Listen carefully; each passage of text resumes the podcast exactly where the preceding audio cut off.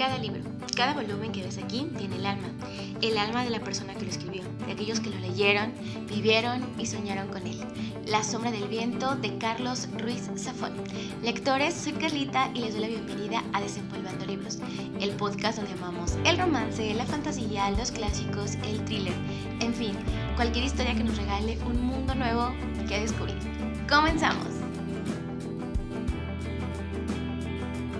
Lectores, soy Carlita y les doy la bienvenida a un nuevo episodio en Desenfundando Libros. El día de hoy me toca grabar solita y la verdad es que yo soy tan acostumbrada a esta dinámica de grabar con Andy que cuando ella no está me siento bastante extraña, pero eh, queríamos retomar esa dinámica de que haya episodios cada semana y como les habíamos contado en otros episodios, la vida de adultos se nos ha estado complicando bastante, pero vamos a hacer un esfuerzo para estar aquí cada semana.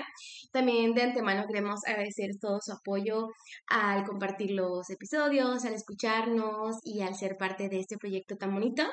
El día de hoy aprovechando que estamos en marzo y aunque genuinamente todo el año podemos hablar de las mujeres que admiramos, que nos gustan, que nos inspiran. Yo quiero aprovechar pues este mes para darle voz y difusión a las escritoras mexicanas que yo he leído. Eh, más o menos van a ir en el orden como de la última que leí a las primeras que leí porque me basé en, mi, en mis reseñas de Instagram. Eh, la verdad es que quienes también me siguen en Instagram saben que yo la mayoría de historias que leo son de escritoras mujeres, aunque también tengo escritores eh, favoritos, como ustedes saben. Em, Juan Rulfo, Guillermo Arriaga, Edgar Allan Poe. La verdad es que creo que leo a más mujeres porque me gusta más cómo cuentan las historias, pero no es nada personal contra los escritores hombres. También tengo algunos que son mis favoritos y también los leo mucho. Pero si hacemos una balanza, leo a más mujeres. Pero bueno, vamos a empezar. Eh, de la primera escritora mexicana que les quiero hablar es de Laura Esquivel. Ella es considerada pues ya dentro de las escritoras clásicas en la literatura mexicana. Yo la leí por primera vez el año pasado. Fue una lectura conjunta con unos amigos que tengo en Chile que son Jorge y Tania, que saben que los quiero mucho si están escuchando este episodio. Ay, también lo leímos con Vivi, que ella, de hecho, ella es de, de mi estado, pero ella es de Morelia. Eh, la verdad es que fue una experiencia bastante bonita leerla por primera vez.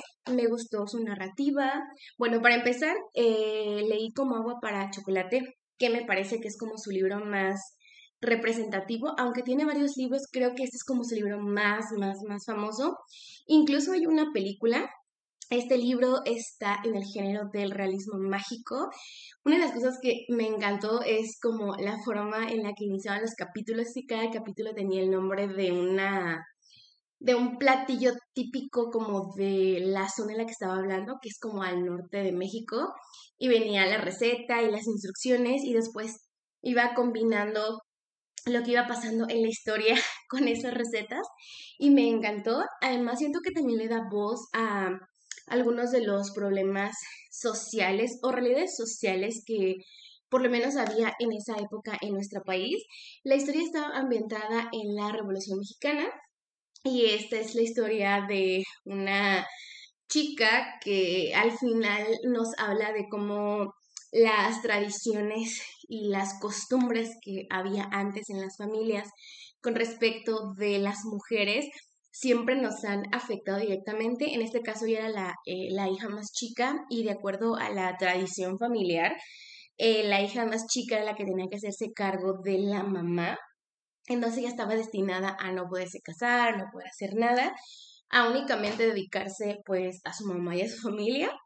Pero en el proceso se enamora de alguien y bueno, es una historia bastante bastante intensa, la verdad. Me gustó bastante, es un libro bastante cortito, creo que tiene como, no recuerdo exactamente, pero creo que tiene como 250 páginas, una cosa así. Pero la verdad a mí sí me gustó mucho, mucho, mucho. Recuerdo que no le di cinco estrellas porque algunos de los personajes eran muy tóxicos, pero en general creo que es una historia que se disfruta bastante. Me gustó mucho y también siento que le da muchísimo voz a ese machismo interiorizado que hay este, en nuestra cultura, en nuestro país desde hace muchos años. Ese machismo que decimos, no, es que no existe, es que no es real. Y son esos pequeños actos y hechos lo, lo, que demuestran que sí. Además, siento que el estar ambientado en la Revolución Mexicana, una parte de la historia de nuestro país de la que no se habla tanto, le da como ese plus porque hay algunos datos históricos interesantes que estoy seguro que nunca habían escuchado y que les llamarían mucho la atención. Obviamente tengo la intención de leer más sobre ella. Em, no sé si este año, porque no tengo ningún otro libro de ella, pero de que vale la pena, vale la pena. Y la verdad me gustó bastante. Ok, la siguiente escritora sobre la que les quiero hablar, que también leí el año pasado, es Rosario Castellanos.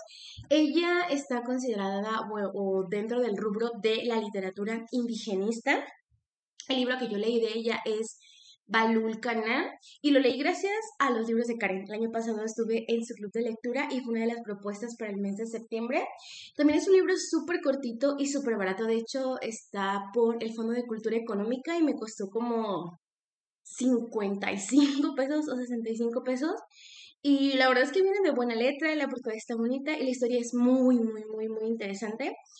Creo que la cosa que más amé de leerla fue su narrativa. Es una narrativa súper poética que contrasta con lo duro que son los temas de lo que ella habla.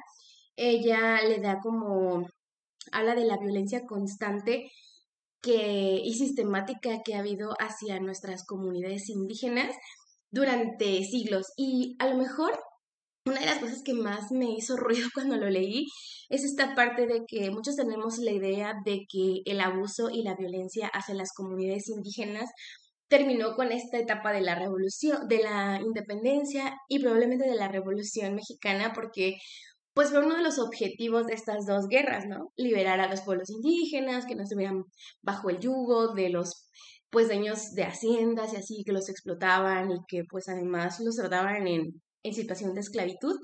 Y ella nos habla, eh, nos cuenta la historia, está ambientada al sur de México, en la zona de Chiapas, y está como es en esta época post-revolución mexicana. Eh, también entrando un poco hacia lo que fue la guerra cristera y ella nos habla de cómo esta, eh, en este lugar había aún muchísimos hacendados que tenían a su cargo a comunidades indígenas en situación de explotación, los trataban como sus sirvientes y así, y es algo que por lo menos a mí se me hizo como que, o sea, ¿cómo? Se suponía que eso ya no existía y estamos hablando de tipo los años eh, 30, 40 años.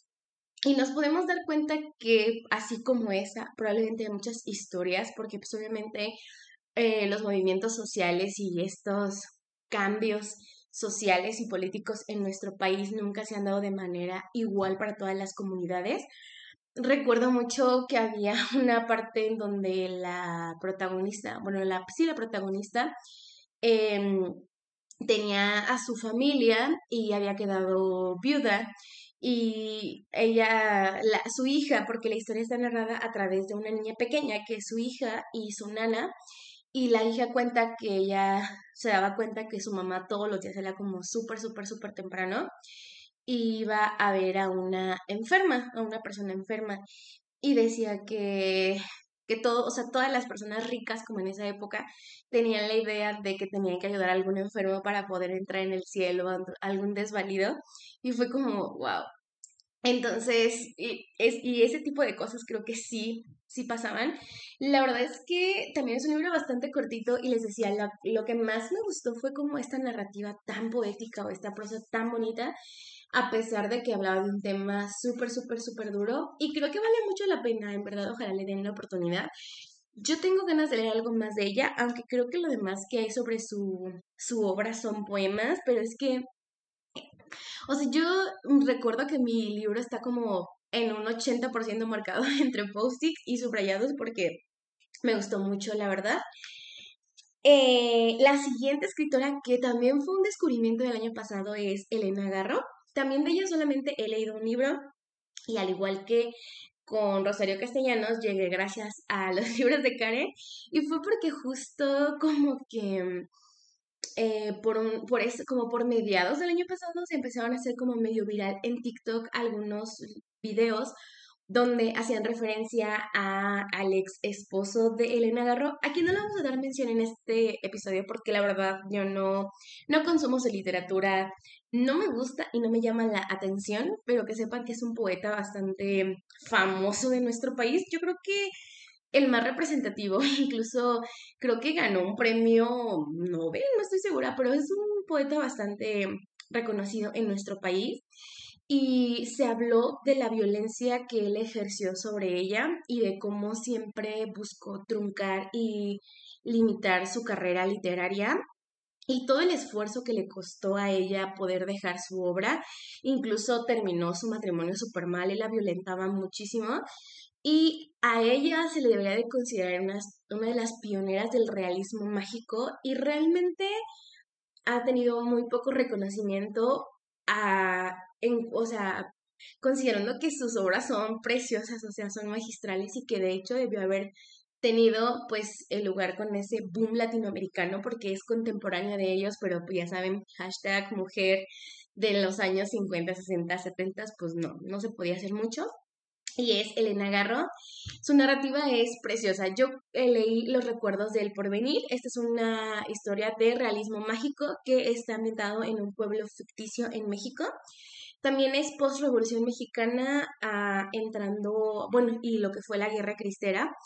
Ella nos va contando esta historia de cómo el pueblo se va adaptando como esa nueva realidad de ya no tener un patrón, de ya no, de ya no estar bajo el cargo de alguien más y lo mucho que les cuesta este trabajo como adaptarse, también como el país o pues sí, los nuevo, el nuevo gobernante también buscaba tener de cierta forma controlado al pueblo y mandaba militares y esos abusaban de las mujeres. Muchos mitos que existen sobre esta época que creemos que no son verdad y que en realidad pudiera ser muy probable que sí lo sean y era de que los generales o los soldados iban a los pueblos y le gustaba una mujer y se la robaban, o sea, no les importaba si tenía familia, nada, o sea, ellos se la llevaban y así. Y llegan a este pueblo un coronel eh, para intentar pues como controlar esta parte de la iglesia y así, pero el pueblo está pues tan comprometido con, sus, con su cura, con su iglesia y de alguna forma pues ha sido un bálsamo en medio de todo este proceso de, de dejar de ser esclavos, por decirlo de alguna manera, y el pueblo comienza a hacerle creer al general que está loco, decide esconder al sacerdote, y es toda una aventura. La verdad es que es un libro bastante largo, em, sí, creo que no es un libro a lo mejor que todo el mundo pudiera leer o pudiera como agarrar el hilo de la historia desde un principio, a diferencia de, por ejemplo, como Agua para Chocolate o incluso Balul Canal, porque siento que sí es un libro, perdón, como un libro de querer leer y de ganas de quererlo leer, pero yo creo que sí vale mucho la pena. Yo sí me aventé fácil unos, unas tres semanas leyéndolo, pero me encantó y sobre todo me gustó el que a través de su obra eh, quede el registro de esos hechos históricos que pasaron en nuestro país y de los cuales no se habla y de los cuales tienen idealizados de una manera distinta. Y, ok, la siguiente es Inés Arredondo y es, ella es una cuentista. Yo la verdad nunca había escuchado hablar de ella. El cuento que yo leí se llama La Tsunamita. Es un libro, yo lo consideraría de thriller terror mezclado con eh, violencia. Es de la historia de una chica que tiene que regresar como a su pueblo a cuidar a su abuelo, a su tío abuelo, porque está muy enfermo, no tiene quien lo cuide. Y después la trama da unos giros tan extraños y tan terroríficos que dan mucho miedo, pero que en mi opinión creo que a través de la metáfora reflejan ese abuso constante que ha habido hacia la mujer en el que el abusador suele ser la propia familia y como al ser la propia familia se tiene que normalizar. Una cosa así, la verdad es que, wow, o sea, eh, también está impreso por el Fondo de Cultura Económico. Yo lo leí, lo compré en el Kindle y me costó como tipo 8 o 9 pesos, una cosa así. Pero creo que incluso el libro impreso vale como 15 pesos, pero creo que vale muchísimo la pena. Incluso tiene unas ilustraciones y eso fue lo que me hizo que me diera muchísimo más terror. Eh, no estoy segura si ella tiene más cuentos, pero yo todas las personas que he visto, que la han leído, quedan enamoradas de su pluma y creo que vale muchísimo, muchísimo la pena.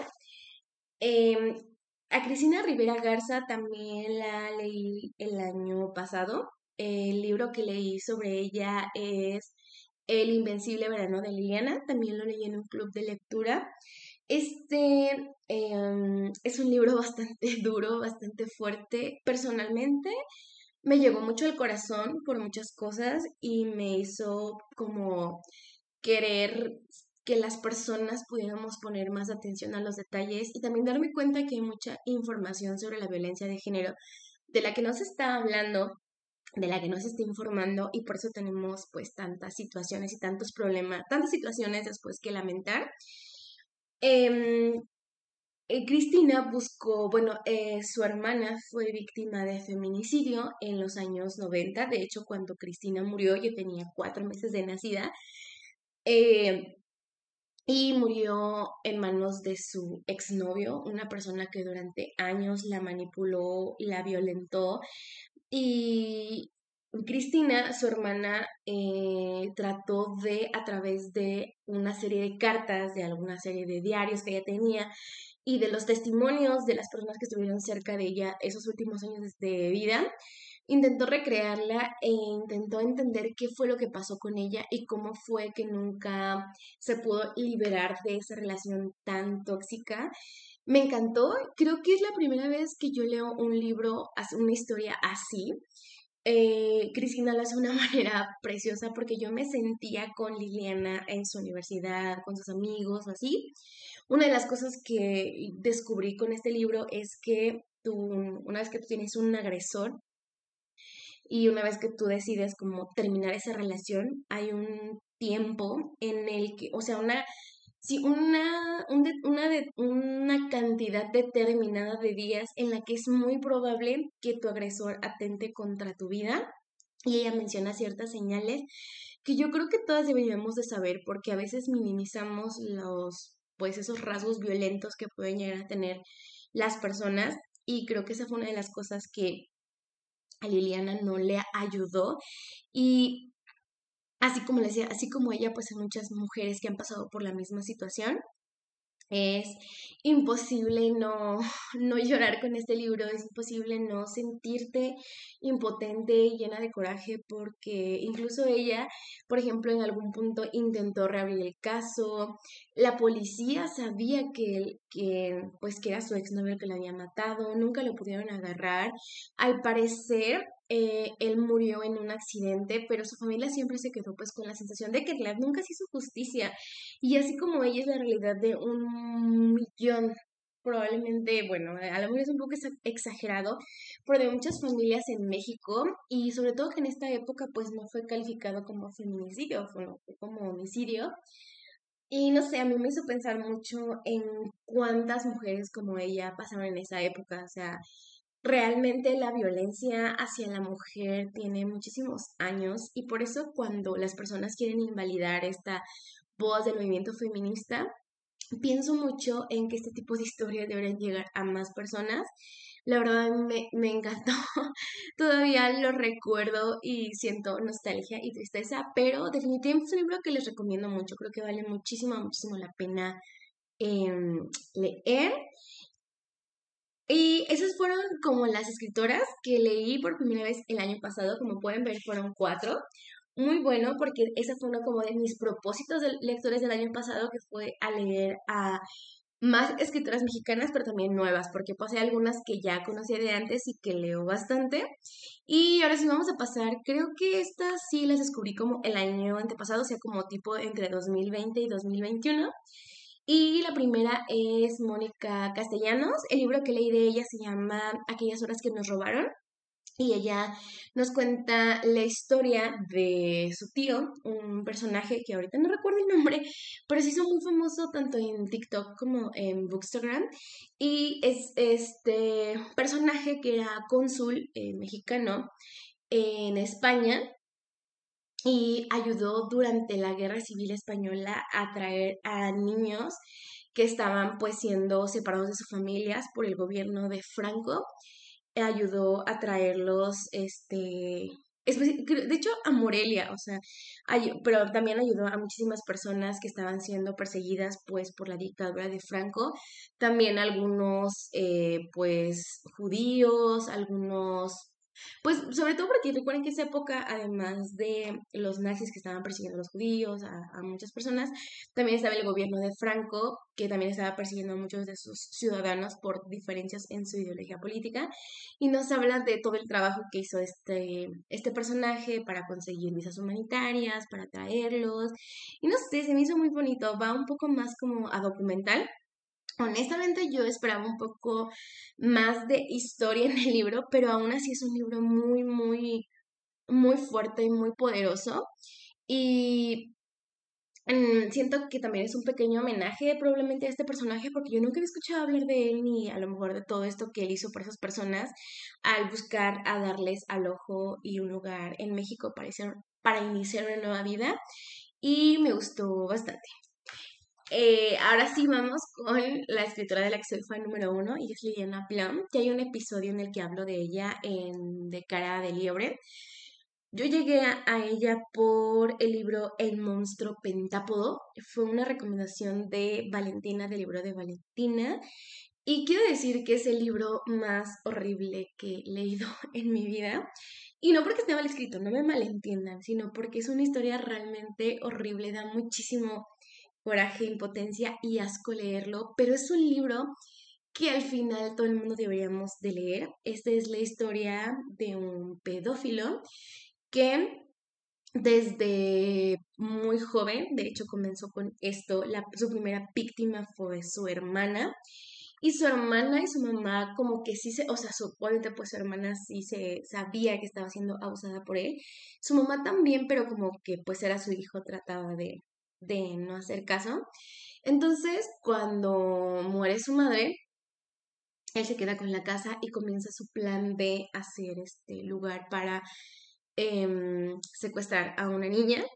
Eh, comienza como su plan, su cacería, y constantemente está yendo como yendo a escuelas, a lugares donde hay niñas pequeñas y en una ocasión va a una escuela de natación y creo que es una de las cosas que, por eso creo que los que somos padres debemos de estar siempre súper, súper, súper alertas a todos los detalles, a no confiarnos, a no dar por hecho nada, porque en verdad allá afuera hay muchas personas, así como hay muchas personas buenas, hay muchas personas que están muy cuco de la cabeza y de hecho los papás así como que se quedan de, eh, ¿qué está pasando? O sea, este no es papá, ¿qué está haciendo aquí? Y así. Y la chica que se encarga de esta escuela, o bueno, de como, que es como la secretaria, es una mujer de talla chica y como que ella ya lo había visto varias veces y a ella le gusta y él como que me dice amable con ella, entonces ella como que va y lo defiende, dice que es un papá, que va a ver eh, cómo funciona la escuela y así. El caso es que él se da cuenta de la vulnerabilidad en esta mujer talla chica y ahí comienza todo su plan maquiavélico.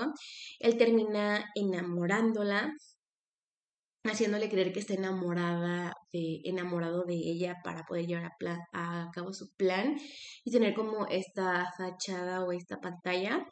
Em, él termina pues secuestrando, termina, él dice enamorado, guacala, ¿qué haces? Es que qué ser más repulsivo de una de las niñas de ahí y comienza a crear este plan, termina secuestrándola y la tiene en un, este, en un sótano en su casa. Y él piensa que va a ser como más fácil, pero pues como que no tiene un plan también estructurado, entonces decide eh, pedirle a esta mujer que se case con él, bueno, que se vaya a vivir con él. Y eh, la, niña que tiene secuestrada, pues obviamente está asustada, está traumatizada y no está cooperando de la manera en que él quisiera con él. Entonces convence a esta mujer, le dice su secreto y la convence para que la lo ayude a tener como esta comunicación con la niña y para que él pueda, pues, ah, ya saben, se imaginan, ¿no?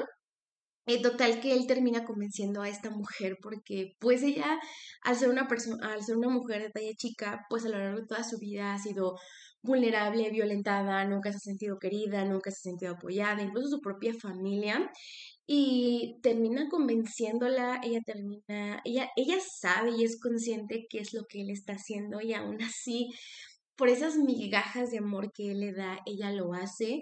Después ella queda embarazada y a partir de ahí como que todo cambia. Ella se da cuenta que o sea, que si llega a tener una hija, a lo mejor es el destino que le va a esperar y como que algo empieza a cambiar en ella y decide que lo va a denunciar. Pero él siempre termina como convenciéndola y, ay no, es que de verdad, se los juro que me acuerdo y es la cosa más asquerosa y horrible del mundo él tiene, logra tener retenida a la niña como cerca de un año. Incluso él se da cuenta que la están buscando, pero pues al tener como a alguien que le cubra las espaldas es mucho más fácil para él. Eh, hasta que ya su embarazo comienza a avanzar de esta, de esta mujer y decide denunciarlo. Eh, lo denuncia, liberan a la niña y están, el libro continúa con ellos en la cárcel y hay una serie de cartas en la que ella constantemente le está escribiendo y le está hablando y es como, amiga, date cuenta, pero una de las cosas que más amo de Liliana Blom es darle voz a esas realidades. Liliana Blom habla sobre temas incómodos, sobre temas duros de leer, sobre parafilia, sobre bullying, sobre abuso, sobre violencia y las consecuencias que esto tiene en las personas, porque sí lo tiene. Y no es una forma de justificarlo, pero es una realidad. O sea, esta mujer, por ser una mujer de talla chica, pues nunca se ha sentido ni atractiva, ni querida, ni deseada, ni nada. Y llega un tipo que, pues en apariencia es guapo, que es lindo y le promete el cielo, el mar y las estrellas, y pues ella en esa necesidad de satisfacer, de satisfacer eso, pues cae en él. Y así como ella, hay muchas mujeres, creo que el querer desviar la vista hacia otro lado y creer que esas cosas no pasan, no nos ayuda a tomar conciencia sobre estos temas. De ella también Leí Pandora, que también es sobre una parafilia y, o sea, esto me, Pandora me voló la cabeza, o sea, no sé cómo contarlo sin que sea un, sin que sea spoiler, pero Pandora es esta chica que tiene, no obesidad, tiene, no, no tiene sobrepeso, tiene obesidad, o sea, es muy, muy, muy, o sea, tiene obesidad y trabaja como secretaria eh, recepcionista, perdón, en un hospital y en ese hospital hay un doctor que es así como súper guapo y así.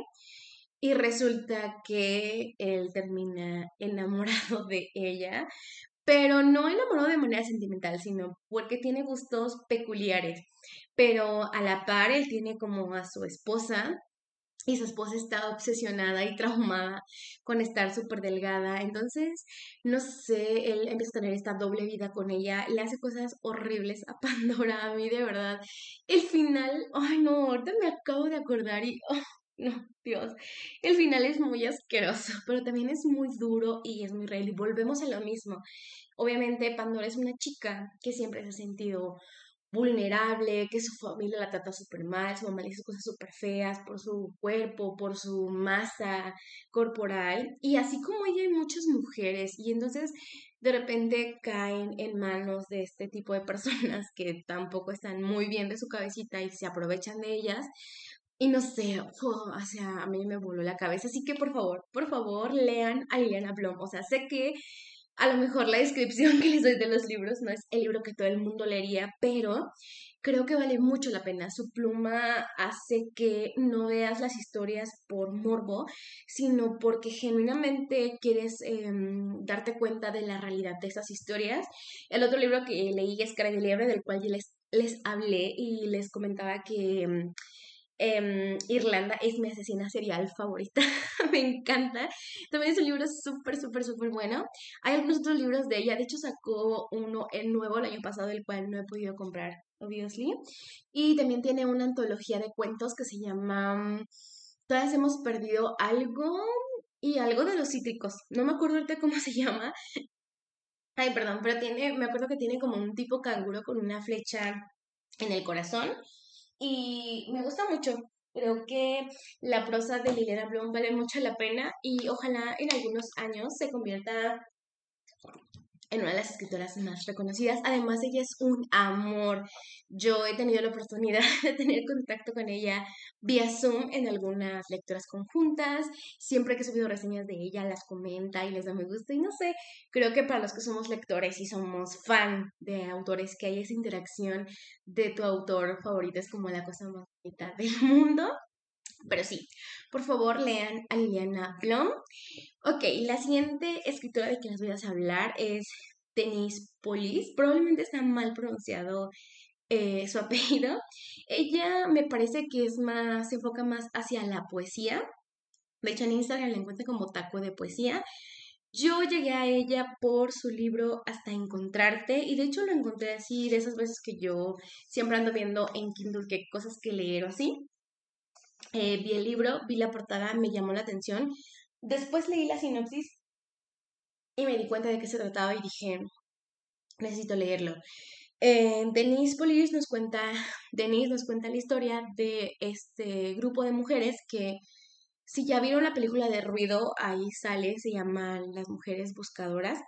Ella se fue un año a vivir con el que se considera como el primer grupo de mujeres rastreadoras en nuestro país que está hacia el norte y ella se va con la intención como de entender por qué ellas se están agrupando para hacer esto, cómo funciona, cuál es como su estrategia, las dificultades y entender la pues el origen tal vez de las desapariciones de sus familiares y es uno de los libros más duros que he leído, por lo menos con respecto de este tema, porque es un libro 100% real, o sea, ya nos cuenta de varias experiencias que tiene con las mujeres yendo a buscar a desaparecidos, yendo a búsquedas, en algunas ocasiones que fueron amedrentados por el crimen organizado, el cómo a las autoridades de nuestro país les importa, o sea, si es que nada, si es que poco nada toda esta situación de las personas desaparecidas. Hay una frase del libro que yo siempre tengo en la mente y ella dice, es que no es normal que una mujer esté cavando una fosa con sus propias manos para encontrar a su hijo desaparecido.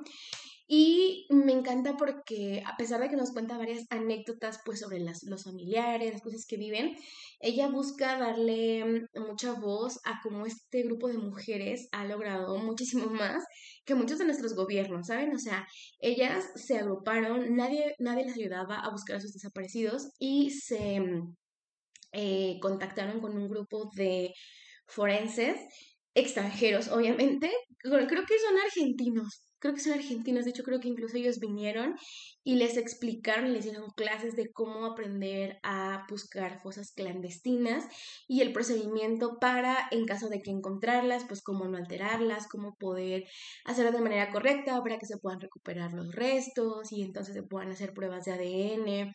Y la mayoría de las mujeres que están ahí, o sea, son mujeres entre 20 y 60 años, mujeres que no tienen una carrera universitaria, mujeres que ni siquiera tienen un trabajo exitoso, mujeres que ni siquiera tienen poder adquisitivo, o sea, son amas de casa, trabajadoras, que desafortunadamente sus familiares fueron víctimas del crimen organizado. Ellos en su desesperación de tener un rastro, algo, decidieron unirse. Eh, viven básicamente pues de las donaciones de, otras organizaciones y del trabajo de ellas mismas. Recuerdo que una de las em, historias que más me impactó fue una abuelita de 60 años que estaba buscando a su nieto porque también había desaparecido a sus papás y no sé, creo que mm, este es un golpe de realidad hacia un tema que no debemos de dejar de lado que no debemos de dejar de exigir y así como lo decíamos en nuestro episodio pasado, así como las mujeres somos víctimas de la violencia sistematizada desde hace años, también los hombres.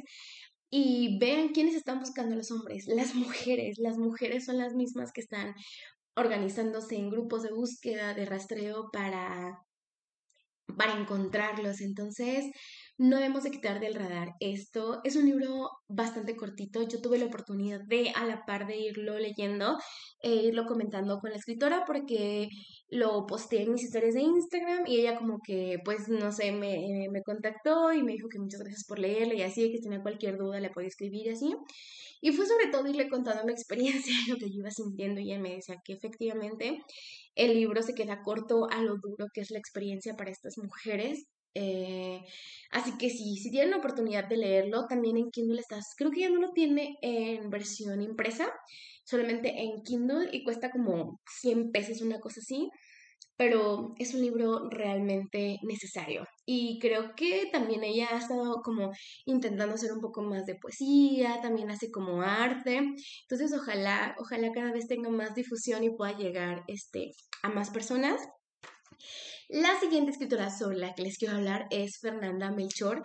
Ella también me gusta bastante. Ella, em, su género es como thriller, suspenso, pero se inspira en sucesos de México. Sobre todo, creo que sus libros están como inspirados en hechos muy específicos que han pasado, sobre todo con el crimen organizado en nuestro país. Yo solo he leído Temporada de Huracanes porque creo que son los libros más, más, más, más famosos, pero también tiene otro que se llama Paradise, que habla sobre el evento de San Fernando, que también es un como bastante famoso. Pero bueno, eh, de Fernanda Melchor me encanta su prosa, me encanta la forma en la que escribe, porque volvemos a lo mismo, o sea, habla sobre un tema tan duro y tan difícil del cual hablar, que sin embargo, cuando lo lees, eh, te atrapa y te quedas ahí. Este está ambientado al sur de nuestro país, en Veracruz, y me encanta cómo mezcla algunos hechos de ficción como con tradiciones muy propias de Veracruz. Por ejemplo, sabemos que en Veracruz es muy común esta parte de la santería, de la brujería, y mezcla un poco ahí la fantasía de, pues de las, de, eh, la historia es de una persona, de una señora que le dicen la bruja y varios recurren a ella como para ciertos favores, ciertas cosas y así, y un día ella muere nadie sabe qué es lo que pasa, o sea, nadie sabe qué pasa dentro de, de, la casa y cuando se dan cuenta que muere resulta que ella tenía una hija que no era hija, sino que era hijo. Y creo que también este tema está bastante interesante porque pues la violencia y la discriminación hacia la comunidad LGBT en nuestro país siempre ha sido súper, súper, súper fuerte, pero hay algunos lugares donde se nota más y donde se ve de una manera más violenta, aunque les digo, en todo nuestro país desde siempre ha sido muy, muy, muy violento. Y entonces ahora ya como que toma su lugar y comienza esta parte de, de siempre la, la, población más vulnerable, pues que es la de más bajos recursos, y comienzan a ir con ella, pues obviamente por droga, como pueden imaginarse, y habla sobre el crimen organizado, sobre la violencia, sobre la pobreza, sobre el cómo, pues, esta, mm, esta situación de, de, de tanta pobreza, de tanta desgracia, pues tiene una consecuencia en las personas y es que pues se va haciendo un ciclo sin fin en el que pues la violencia y todo se va repitiendo y no avanza. Pero me encanta, me encanta, me encanta. Yo tengo muchas ganas de leer de ella Paradise. No he tenido la oportunidad, pero este me gusta mucho. De verdad, tienen que darle una oportunidad. Y además también eh, cuando publiqué su reseña, ella me comentó y así, no sé, siento que fue muy lindo. Ah, y la hay una serie en Netflix que está inspirada en su libro Paradise, que ahorita no me acuerdo cómo se llama, pero salió el año pasado, probablemente. Pero seguro la encuentran, o sea, todo lo que tenga que ver con arcos por ahí la van a encontrar. Es una serie y ella fue la, la guionista y está muy, muy, muy bueno, la verdad. Eh, ok, la siguiente escritora se llama Marisol Segmo. Ella también está, está considerada dentro de la literatura indigenista, perdón. Eh, yo llegué a ella gracias a la cuenta de Alan y la leí hace dos años, precisamente en marzo. Su libro se llama Por ser mujer y el libro está escrito en maya y en español. De hecho, lo pueden descargar gratis de la página de ay, creo que se llama, sí, de la página de, de gobierno de México, ahí lo pueden encontrar. justo ahorita que lo, lo, mencioné me acordé de mucho que me gustó y me, me impactó este libro. La historia, por ser mujer, empieza con una mujer que está en, en el penal, en un penal, por haber matado a su esposo y comienza todo este proceso de su juicio y todo, y ya nos empieza a contar esta historia y creo que este libro nos habla de un tema del que se habla poco, pero que es una realidad en nuestro país desde hace mucho. De hecho, hace no mucho hubo por ahí una controversia porque se trajo a, como a la discusión esta parte de las niñas que son vendidas por sus familiares a personas, sobre todo en la zona de la sierra y así, y que creo que fue el presidente el que dijo como de, ah, es que son tradiciones ancestrales, ancestrales sus mm, orejas. Ella nos cuenta cómo eh, sus padres la venden con el que pues es su amo, que ahora es su esposo. Eh, cuando ella es aún una, una niña, no recuerdo si tiene 12 o 13 años, pero es muy, muy, muy, muy chiquita. Este, del momento que se fue la luz. Eh, ya regresé, vamos a terminar de grabar sin luz porque pues ya, ya mejor para que quede listo. Ok, ah, les decía que nos cuenta ella esta historia en la que es vendida eh, y pues obviamente esta señora es mucho más grande que ella, la abusa, la violenta constantemente y ella se enfrenta a esta realidad de que tiene que convertirse pues en mujer de alguien a quien ni conoce ni quiere y que además la abusa y la violenta constantemente. Es una historia muy, muy, muy fuerte por cómo está narrada y sobre todo porque, como les decía, es una realidad para muchas niñas en nuestro país. Cada vez se le da más voz y más visibilidad a este tipo de tradiciones que, o sea, sí o sí ya deberían de acabar. No hay razón de ser para la existencia de este tipo de actos y de cosas. Y ella nos cuenta cómo pues termina matándolo y cómo termina enfrentando un proceso en el que a la justicia no le importa, o sea, ni siquiera le interesa que ella fue vendida en un principio, que todo el tiempo fue abusada sexualmente, físicamente, sus hijos la hacían trabajar de una manera súper, súper extrema. Y aún así, pues al sistema judicial, al sistema de justicia no le interesa. Y pues es la realidad de muchas mujeres, muchas mujeres terminan en esta situación de de cárcel por probablemente haber terminado con la vida de su agresor, pero por esa violencia constante y sistemática a la que han sido sometidas y que no hay forma de que pues cambie ni mejore. Entonces, pues sí, ante eso nos encontramos. Me encantó la forma en la que está narrado, les sé que está de hecho gratis. Ojalá le puedan dar una oportunidad. Yo la verdad no, he, no le he visto que la recomienden mucho, pero a mí me encantó, en verdad. Y, ok, la siguiente es Zoe Zurita. Ella también es una escritora mexicana contemporánea. Ella me parece que se autopublica, o sea, ella, ella se dedica a distribuir sus propios libros. Ella está más enfocada como hacia el romance contemporáneo. Me encanta, me encanta la forma en la que cuenta las historias. Este, de hecho, de ella solamente he leído el Viaje de los colibríes, pero siento que una de las cosas que más disfruté al leerla fue que, este, al ser ambientado en México, pude encontrar un montón de referencias hacia como pues algunas situaciones, palabras, hábitos y costumbres, tradiciones mexicanas, y me encantó bastante. A mí sí, sí tengo la intención de leer más libros de ella, esperemos pronto, pero eh, ojalá le puedan dar una oportunidad.